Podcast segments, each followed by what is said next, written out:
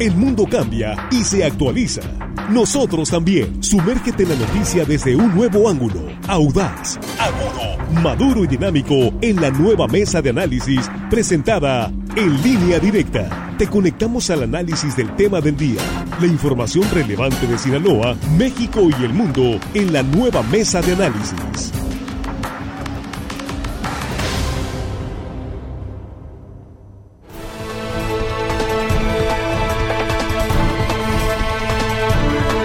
Aquí estamos ya de regreso en línea directa, ya estamos en el espacio de la mesa de análisis. Hoy la cuesta de enero, nos, dicen, es que ese tema era para, para, ayer. Ayer fue el regreso a clases, hoy es la cuesta de enero que puede ampliarse, dicen algunos. Ahorita vamos a preguntarle al economista de la mesa si efectivamente considera que se puede prolongar hasta febrero. Sí, porque hay algunos eh, ya ya nos no hombre, es que es la mala noticia. Ay, bueno, también no te preocupes. Danos una buena noticia. Sí. Bueno, ya estamos aquí listos con nuestros compañeros en la mesa de análisis. Vamos a iniciar la presentación pues con quien va a llevar la batuta hoy, ¿no? Pues es Sumero sí, Mole. Sí, ah, bueno, pero primero los saludos, primero, obviamente. Por supuesto, por supuesto. nuestra audiencia, claro, y agradecidos. Saludo a la mesa. Jesús, eh, Víctor, hermano, nuestros compañeros ahí en la producción, y al auditorio que hoy, hoy nos escucha pacientemente porque sabe la gente que ya casi es viernes. No te pongas de villano hoy con No, el tema no, económico, no. por favor. Voy a tratar de ser Sí. menos drástico y duro posible. Es, es bueno. Pero recuerden que ya casi es viernes, es lo más importante. Ya casi es bien, por favor, qué optimismo. Jesús Rojas, ¿cómo estás? Muy buenos días. ¿Qué tal, Víctor? Buenos días, buenos días para el auditorio, eh, buenos días para los compañeros. Pues la cruda nada más, y no me refiero a la resaca, la cruda realidad que marca que puede ser la cuesta de enero más dura en los últimos 20 años. Siempre dicen lo mismo, Pues, ¿no? Pero en el bolsillo se siente Ahí igual. ¿no? Y siempre, y siempre, le atinan. Siempre la Ah, tienen. ahorita, ahorita vamos a hablar de ese asunto precisamente. Armando Ojeda, ¿cómo estás? Buenos días, bienvenido a la mesa. Muy bien, excelentemente, Víctor. Este, escuchando a los compañeros eh, catastróficos, no es cierto, no es cierto, no hagan caso, estas cosas están bien, bonitas, alegres, hay que hacerlas. Este, la, la economía Hay es mucho positiva. dinero. Hay dinero, claro Hay que dinero. hay, claro que hay. Lo que pasa es que no hay presupuesto. ¿Cómo, es? ¿Cómo están? Dinero hay lo que no hay presupuesto. no hay presupuesto. Pero no, eh, efectivamente, este, hay, hay números también alentadores, Juan. Sí, sí, hay, sí hay. Bien, bueno. vamos a empezar, eh, eh, eh, vamos abriendo el tema, si les parece, abrimos con el economista. Sí, claro, sí. El hombre de los números. Sí, ya estuvo aquí el hombre de la estadística, Juan Burgos, vamos con el nombre de los números en la economía. ¿Qué nos espera, la verdad? Dinos la verdad aunque duela, porque algunos dicen, Armando, no, que todo está muy bien, que es un catastrófico los economistas. ¿Cómo viene la situación económica, Juan? Bueno, la, primero voy a empezar por la buena noticia para que no se sientan... La buena primero, La buena noticia Sí. es en México el, el gobierno tiene cierto grado de margen de estabilidad económica y eso siempre va a ser muy, muy importante. El dólar se mantiene estable, eso también es muy importante porque le pega la prima de seguros, por ejemplo, los seguros de gastos médicos y de vida se manejan en dólares, algunos insumos en dólares, tenemos un dólar estable, tenemos una moneda fuerte eh, y, y parece ser que lo que dicen los especialistas es que en los próximos meses se va a mantener esos rangos. No se espera, digamos, un movimiento fuerte del dólar y eso es una buena noticia. Por donde queramos verla, así es. Otra buena noticia es que los programas sociales aumentaron y el y seguramente el salario mínimo aumentará también, ya dijo el presidente. Entonces, sí hay buenas noticias para, digamos, tener algo de optimismo, ¿no? Esto es hablando en términos macros, en macroeconómico, y me voy a ir a los temas que nos interesan a nosotros, los ciudadanos, en nuestros bolsillos. Sí va a haber un aumento generalizado en precios, la inflación lo va, lo va a empujar hacia allá, algunos se van a ir al 20, 30%, otros al 3, 4, pero vamos a tener un aumento generalizado. Otra mala noticia es que los salarios de manera general no van a aumentar de acuerdo a la inflación, eso también es una mala noticia. Usted en el mes de enero y febrero y marzo, incluso hasta mayo se puede ir, algunos dicen esta incertidumbre, va a comprar menos en el súper y en el cheque que le llega a usted cada quincena no va a aumentar de la misma manera. Eso también es, es una mala noticia. A ver, a ver otra vez esa parte. Usted va a ir al súper, Sí. el súper le va a costar más, pero su cheque, su ingreso, lo que le pagan en su empresa no va a aumentar. Porque no va a haber un aumento generalizado de sueldos y salarios. Si usted gana el mínimo, seguramente sí, pero la gran mayoría de mexicanos no gana el salario mínimo y ahí, ahí seguramente va, va a tener un, un, un golpe a su bolsillo. Y otra buena noticia, donde sí va a aumentar seguramente poco, pero va a aumentar sus aportaciones al seguro social. Muchas empresas por ahí van a empezar a aumentar algo de esas aportaciones al seguro social. Entonces, sí hay buenas noticias, pero las malas es que al menos los primeros 3, 4 meses del año usted va a tener que comprar menos con lo que recibe de sueldo. Es, bueno. Vamos a ver, eh, vamos a ir así precisamente. Armando Ojeda, ¿cuáles son las buenas noticias que tú tienes? Porque dices que todo está muy bien. ah, ¿verdad? Pues mira, Sí. lo que pasa es que, mira, este, la, la, la inflación está ubicada en los márgenes del 7% en estos momentos. Sí está, sí está, pues, eh, un poco eh, desalentadora. Pero, fíjate, hasta el 30 de septiembre del 2021, de este año que acaba de pasar, el IMSS tenía registrados formalmente 20 millones 594 mil 919 puestos de trabajo. De este número de trabajadores, el 87% son permanentes y el 13% restantes son, son eventuales. Y aquí, eh, de acuerdo a las perspectivas que, que registra el IMSS aquí, eh, en el mes de septiembre el aumento de empleos permanentes registró un alza. Un alza, o sea, se, se habla de que, que, que los programas asistenciales del gobierno... Para poner un han- contexto rapidito, han- muy han- rapidito un contexto. Sí. Todos los presidentes van a presentar un aumento en el, en el, en el, en, en el, en el, en el empleo. Todos, todos por algo muy sencillo. Aumenta la población y ante el aumento de población siempre va a haber un aumento. o sea, no es, vamos, no es un logro que haya un aumento de, del, del empleo. Es natural y normalito porque hay más población. Bien. Sí, sí, sí, te entiendo. Pero este, yo creo que de alguna manera este el, el incremento del salario mínimo que se acaba de registrar ahora el año pasado, ¿no? Se aumentó, ¿cuánto fue el 22%? Sí, en diciembre, sí. sí. El 22% en el salario mínimo. Dices tú, Juan, que no va a repercutir. No, no, es buena noticia, dije. ¿Eh? Es Es, eso. es de las buenas noticias, ¿no? Sí, dije que es buena noticia. se, se aumentó. Sin embargo, yo creo que, que, por ejemplo, los que están fuera del rango del salario mínimo, sí les afecta, fíjate, porque los incrementos de las de lo que es la canasta básica, los, los, lo que es el consumo eh, de las familias en materia de alimentos y servicios también, pues este se queda estabilizado. Los aumentos de los salarios no no no se mueven, como tú lo decías ahorita. Y aquí lo que falta es mano fuerte, alguien, una institución como Profeco que no hace su trabajo, que regule y obligue a mantener Los los, precios no se regulan, Están- Armando. Bueno, Bien, a que- ver, vamos, que- a ver, que se tiempo, vigile, pues, por tiempo, lo menos. tiempo, tiempo. Jesús. Tampoco. Sí. Y podemos pasarnos horas discutiendo que las cosas qué tan mal van, ¿no? Pero yo creo que lo más importante y lo que el auditorio quisiera también saber es cómo puede Sí, eh, eso. llevarse Claro, así es. o hacerse más llevadera esta cuestión. Es decir, es los la datos que da Juan, Sí. pues difícilmente se discuten, son los números, están ahí. Ahí están. Esa es Sino la más segunda bien- parte de la plática. Sino más bien cómo, No, cómo, le entras a este, a este asunto. Y A ahí ver. sí estuve viendo, por ejemplo, Sí. que son cuatro cosas muy importantes que dicen los expertos pueden ayudar a resolver lo tuyo en tu economía privada, en lo que te toca en tu familia y en tu casa. No vas a resolver primero los problemas económicos de México y del mundo, No. pues eso no los vas a cambiar de ninguna forma. Pero sí puedes hacer más llevadera tu cuesta de enero, por ejemplo, si vas a pedir un crédito, saber a qué tasa y en qué plazo lo vas a pagar, sobre todo si es de nómina, porque tienes que entender que al solicitar un crédito de nómina, tu ingreso también se va a ver mermado, porque vas a pagar precisamente con lo que estás ganando. Muchas personas piden eh, créditos a la nómina sin pensar que en el futuro también su ingreso está siendo pues eh, mermado.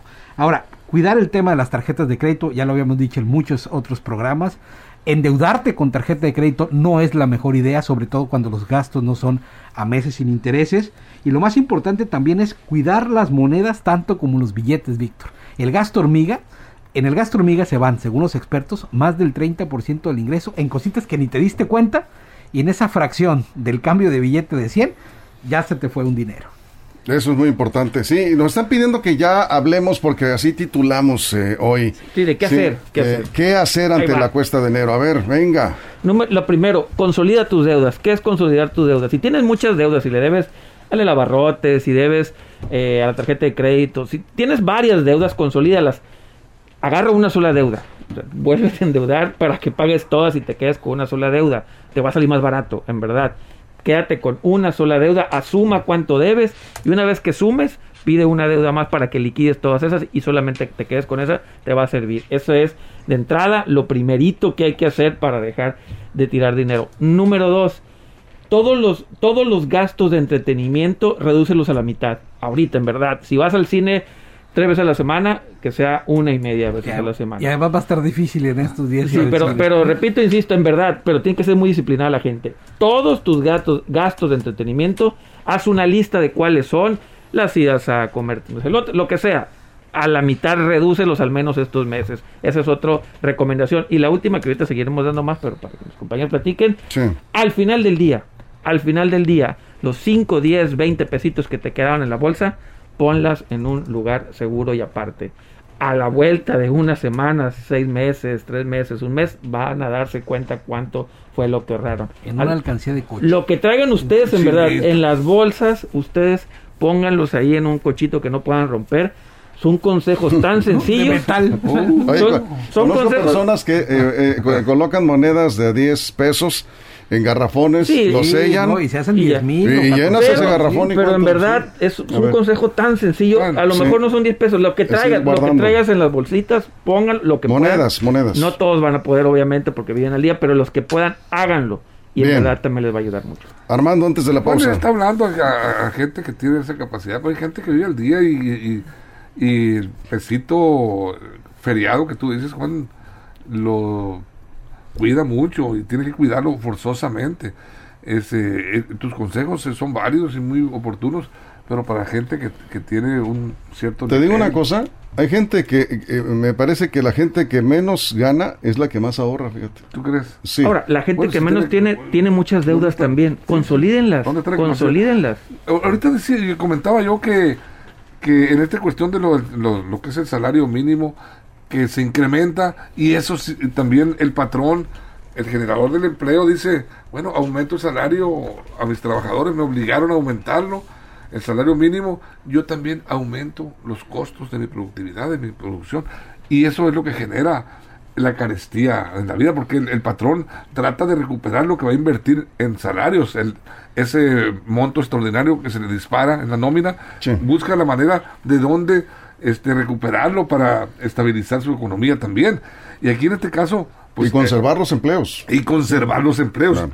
Pero decías tú, Juan, que no hay quien regule ni vigile precios. No, los- vigilar sí, lo que no se vale es regular porque vivimos en libre mercado. Lo que hay es que si tú dices que algo cuesta 20 pesos, lo tengas en el público y cuando vayas a comprarte lo venden en 20. Sí, pero la tortilla, por ejemplo, está muy liberada, inestable. está liberada. Está muy inestable, la puedes encontrar en 20, porque es- 24, porque 22. se llama libre mercado. Y si una tortillería decide darle en 40 pesos, está es válido. Simple, siempre y cuando tú pongas que la tortilla vale 40 pesos.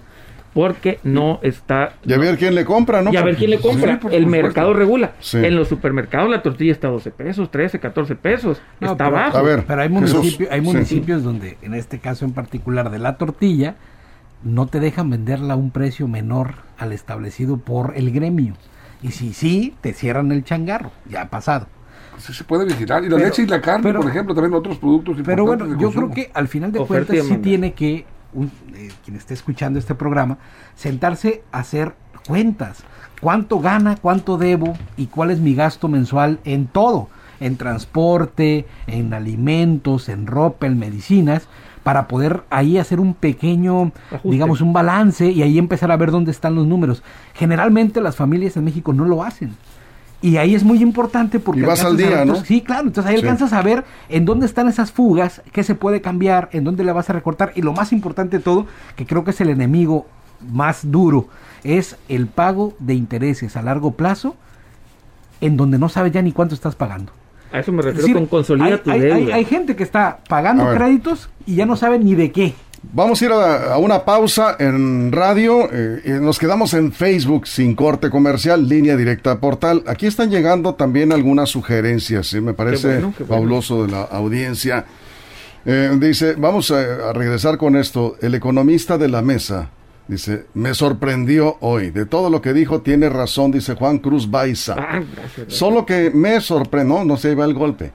Solo que me sorprende que diga que hoy no hay aumento en tu cheque, pero sí hay aumento en la canasta básica. No, hombre, dice, es un genio. Tenemos, creo que siglos con esta problemática. Era sobada con coscorrón. Oh, ¿qué pasó, Juan? Sí. sobada primero.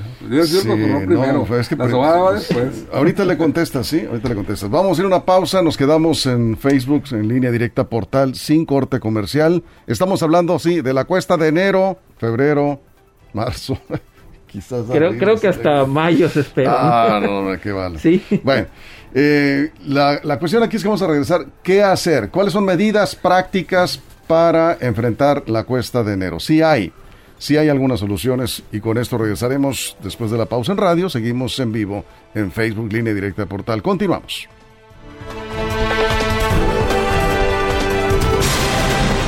Información confiable, segura y profesional. Línea directa. Información de verdad. Con Víctor Torres. Línea directa. Estamos de regreso en la mesa de análisis. Es el tema, la cuesta de enero. ¿Qué hacer para enfrentarla? Kevin dice, me gustaría saber de qué mundo hablan. El salario mínimo se va en un kilo de cebolla. Las personas como nosotros que solo gastamos en luz, agua y lo poco de comida que nos alcanza, nunca hacemos nada de diversión ni nada. Estudiamos, dice, eh, uno en la universidad, uno secundario, uno en primaria y no alcanza para nada más. ¿Estoy de acuerdo? Pues sí, sí hay niveles eh, de eh, bajos eh, ingresos. Ahí le están hablando Armando. en donde ah, ah, pues, se vive al día. Imposible hacer ahorros. Pero dicen los que saben que ahí, incluso en esos niveles, se pueden hacer algunos pequeños ahorros. Jesús, ¿tú crees? Sí, sí se puede. Y además es necesario, porque ese ahorro te permitirá precisamente no endeudarte en momentos como este. como ¿Qué de tienes que hacer ¿no? primero que nada? ¿Una lista de, lo que- de Sí, tus gastos? Empezar una con una lista de gastos, de cuánto ingresas y cuánto gastas y en qué lo gastas para poder ver ahí en dónde sustituyes. Ahora, otra cosa muy importante es, este tema del ahorro, pues aparentemente uno piensa en muchas, mucho. No, no, no. Puedes ahorrar desde 10, 20, 30 pesos y eso a la larga en un momento te va a dar lo necesario, por ejemplo, como un mes de sueldo, por ejemplo. Y teniendo un mes de sueldo ahorrado, te ayuda muchísimo para no endeudarte con algo que es muy complicado en México, que son las tasas de interés impagables, Víctor. Por 10 mil pesos que tú pidas prestado en una tarjeta de crédito, por ejemplo, terminas pagando 11 mil, aparte de los 10 mil que debes. No, no, sí, eso es peligroso. Cuidado con las tarjetas, las deudas en tarjetas de crédito, algunos que se endeudaron ahí en el buen fin. El valor mensual de la UMA se calcula multiplicando su valor diario por 30.4 veces y su valor anual se calcula multiplicando su valor mensual por 12. Bueno, Venden 85 la UMA, ¿no? exactamente, este 89, Ah, bueno, me equivoqué por 89 cuatro pesos. eh, con 62 centavos. ¿Qué significa esto de actualización de la UMA y de qué manera puede afectar la economía familiar, Juan? La UMA es una unidad de medida y de actualización, creo que se llama.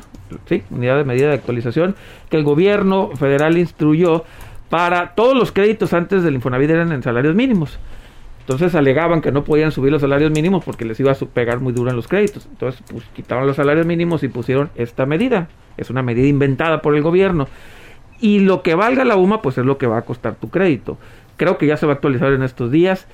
¿Qué va a afectar? Obviamente va a subir, va a subir la UMA y los que tienen créditos en UMA, sobre todo los hipotecarios, pues les va a subir su monto que están pagando en estos momentos de deuda. Ahí yo les recomiendo, trabajen con un banco, acérquense a un banco y chequen si pueden cambiar su crédito hipotecario, si les sale más caro con UMAS a un hipotecario con la tasa fija de interés. Nada más siéntense con un ejecutivo bancario y seguramente a algunos les saldrá mejor solicitar una tasa fija en un banco que seguir con UMAS. Sí, Es- porque el Infonavit, por ejemplo, tiene una tasa del 12.5% y hay bancos que te están dando A ocho, ahorita el nueve. 9% Sí. o el 8%. Entonces, O sea, bien no le tengan miedo a los bancos, no le te- es otro otro consejo, no le tengan miedo a los bancos, nada más siéntense a a platicar con ellos, decirles, tengo este crédito en Infonavit o Fobiste, eh, estoy pagando esto al mes, ¿cuánto pagaría con ustedes? Sería la tasa fija. Es otra recomendación que les doy. Revisen sus deudas, revísenlas. No porque ya tengan años pagando una mensualidad significa que esa es la mejor opción. No, revísenla. También realmente es la peor opción. Seguramente. Entonces, nada, nada en verdad los va a tomar, los va a tomar medio día, menos, cuando mucho sentarse con un ejecutivo bancario para que les platique y les explique cómo están sus créditos. Si tienen deudas de tarjeta de crédito, revisen eso de inmediato, dice que una persona. Eh, la cuesta de enero, dejando de tomar bebidas alcohólicas, se puede ahorrar en favor de la economía familiar. La diversión es lo que hablaba. Se recorten, mi recomendación es que en estos meses, como sea la su diversión, lo que sea, recorten a la mitad. Aquí dice Claudia Rodríguez, perdón, estoy con, algunos mensajes aquí de la audiencia, voy contigo Armando. Tengo solo un hijo de secundaria, dice, no me alcanza, pero trato de tener dos trabajos eh, más. Con esto eh, sirve para completar gastos básicos, salir de, de paseo, uñas, planchar cabello y demás. Pues, ella trabaja. Denise, caguama, Coca-Cola, cigarros sueltos. He visto familias que no dejan esos productos a pesar de su situación económica. Cierto, cierto. Se va mucho dinero ¿eh? en, alcohol y refrescos. Se va mucho dinero de la economía familiar. Armando. Sí, yo, tengo, por ejemplo, cuatro, cuatro eh, puntos esenciales para ahorrar en la casa. Sí.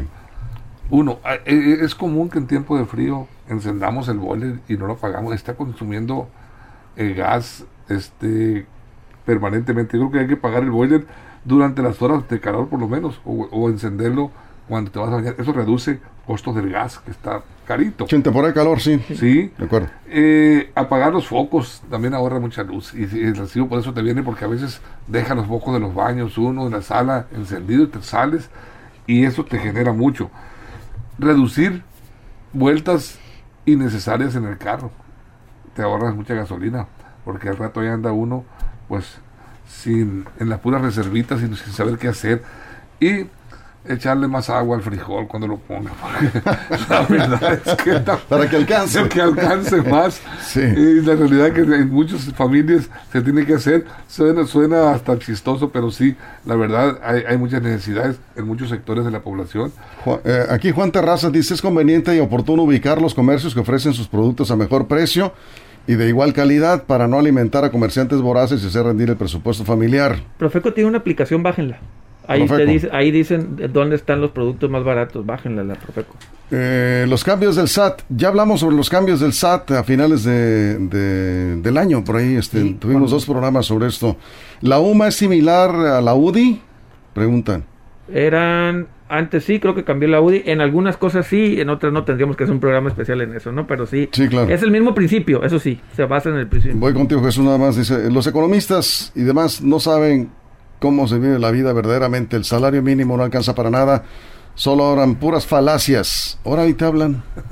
¿Sí? Juan. Bueno, los economistas siempre están en otro mundo ustedes. siempre los economistas tenemos la culpa, no se preocupen, ¿no? Sí, sí, échenos la culpa a nosotros. Pero bueno, al final del día lo que los economistas tratamos de entender es la realidad del, del comportamiento económico. Es si un economista tiene una solución es porque descifró el comportamiento humano. Punto. Eh, aquí dice Arisbe, tenemos cuatro ingresos entre mi esposo y yo, no alcanza ahora. Dice, pues hay que buscarle más. Si no está alcanzando, hay que ver por qué, ¿no? Porque si tienen cuatro ingresos, debería de alcanzar.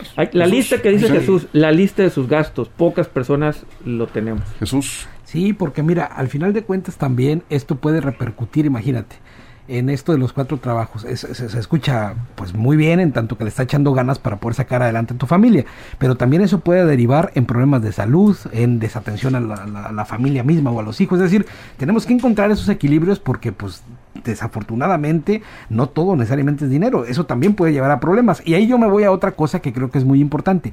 Tratar de resolver las cosas antes de que se compliquen. Para todo aplica. En un carro, por ejemplo, es más, a mí me pasó.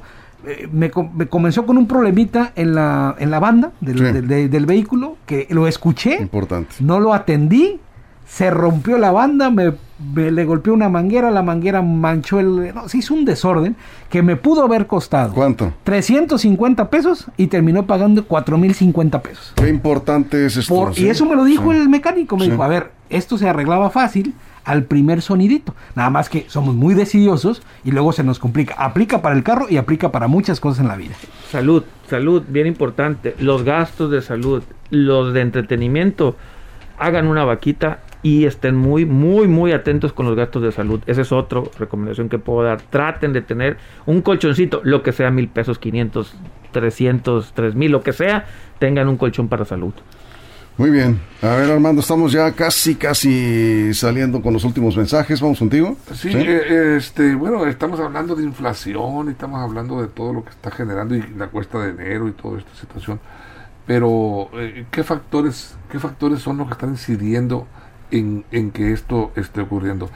Se habla, se habla principalmente eh, de que es la pandemia que lo, lo que ha generado esta situación y que estamos dependiendo de la regulación de las enfermedades ocasionadas por el COVID. ¿En qué sentido, Juan, tú que conoces de esta materia de economía, incide o de qué manera va a, va a menguar la crisis que nos está afectando conforme vaya mejorando el sistema de salud en materia de pandemia? Bueno, obviamente en el mundo la inflación está causada porque hay una poca oferta de ciertos productos derivados de la pandemia.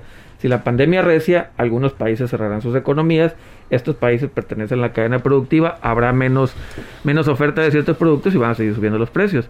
La pandemia tiene que terminar para regresar a una cierta estabilidad económica. estamos, estamos muy determinados sobre los efectos de salud y la economía. Eso es. Aquí nos eh, dicen eh, saludos. No tengo ninguna deuda. Hombre. Excelente, felicidad. Es lo mejor. Es muy, es muy cuidadosa. Dice, eh, además, se pagó todo porque quiere comprar un vehículo nuevo a crédito y sería la única deuda. en tiempos de pandemia hay que evitar deudas. Muy buen consejo, ¿sí? Eso está muy bien y que valore mucho también en cuánto tiempo quiere pagar su carro porque el seguro de los autos nuevos que los paga la agencia cuando están a crédito es como tres o cuatro veces más caro que un seguro normal o convencional. Eh, Adrián dice, puede estar fuera de lugar mi comentario, pero el ajuste a la pensión universal a las personas de mayores de 65 les viene muy bien. Sí, es buena noticia también. Es buena noticia. Si administran bien esa ayuda puede servir para pagar los servicios básicos de una casa pequeña. Si se, si queda la pareja, por ejemplo, no ya luz y agua, ya, ya se fueron los hijos, ya no hay mayores gastos, pues sí alcanza perfectamente si se administran. Acá dice, tengo un problema, demasiados gastos, no sé qué hacer para... Eh, no, pues... Hago una lista. Hago una lista. Es hombre, es hombre él. ¿Y No sé, no lo sé. Es Porque dejar que administre la, la señora es la mejor opción. Es la mejor administradora de recursos y, y otro el último el último recomendación trate de tener en verdad un ingreso extra lo que sea si usted le queda una hora a la semana libre trate de hacer galletitas lo que sea trate de buscar un ingreso extra como sea de 10 pesos, 20, 100, 200 pesos, eso les va a ayudar. Hay muchas maneras de tener ingresos extra, acérquese también a expertos. Eso es, y aquí el consejo que daba Armando nos replican el, bueno, coincide Dice, si no te alcanza y eres tú el que administra el gasto, déjale a tu mujer esa labor. Lo acabo de recomendar. Sí, efectivamente, por experiencia propia, creo que varios eh, sabemos que la mujer es mejor. La verdad es que la señora administra mejor. Eh, es mejor administrar. Si sabe los precios, y sabe cómo... Hay, hay excepciones, eh, sí, ah, que confirman la regla. hay algunas excepciones. Nos vamos, Jesús, finalmente. Bueno, Víctor, al final de cuentas, como decía... Eh, muchas veces tratamos de, resolver la economía de México, pero bueno, comenzando con la propia, yo creo que ya damos un gran paso. Y lo primero es saber exactamente cuánto ingresas y cuánto gastas, en qué lo gastas y cómo puedes reducir esos gastos. Eso es, Juan. Si puede y tiene oportunidad, pague sus impuestos ahorita que descuentos, porque usted los va a tener que pagar hoy, mañana o en cinco años y le va a salir más caro, ¿verdad? Si puede, hágalo y dos, dos mensajes rápidos. ¿Quién es quién en los precios? Así se llama la aplicación de Profeco, me están diciendo. y hoy es cumpleaños de David Saterán, amigo, le manda, economista, le mandamos un saludo, un abrazo. También economista. Cerramos, Armando, 30 segundos. Ahorrando, Víctor, ahorrando lo, lo, si es poco lo que tienes, pues también administrarlo bien y canalizar los, los gastos hacia lo más necesario que tengas en casa. Bueno, y aquí nos dan un consejo, me enviaron una liga, no la pude abrir, pero eh, parece que ya encontré más o menos la misma información. bueno, es básico esto, sí. No aceptes eh, ningún gasto que vaya más allá de lo que tú ganas. Sí, ah, sí, claro. Bueno. No puedes. Y ahí sí que se escucha fácil, pero la tentación es muy grande. Ese es el superávit. Es, O déficit. Ese es el llamado superávit. Es déficit. déficit. Cuando, cuando tú gastas más de lo que ganas, ya te endeudaste, ya estás en problemas eh, serios, ¿no? Eh, bueno, pues eh, el mayor gasto familiar, ustedes lo pueden identificar. Hay, hay, que identificar cuántos son sus ingresos, cómo andamos con las deudas, hacer la lista de los gastos. Todo se puede reducir. Todo. Sí, nada todo. Más, digo. Hasta la luz se puede reducir. ¿no? Todo se puede, eh, se pueden hacer sacrificios pequeños, sí. Y si ustedes identifican esos gastos hormiga, como decía Jesús, ahí puede haber un buen ahorro. Bueno, pues hasta ahí la dejamos. Muchas gracias, Jesús. Gracias. Buenos días. Gracias, Juan. Buenos, Buenos días, nos vemos. Cuídense. Gracias, Armando. Muchas gracias. Nos vemos a la tarde, compañero. Y gracias a usted por su compañía. Pásela bien.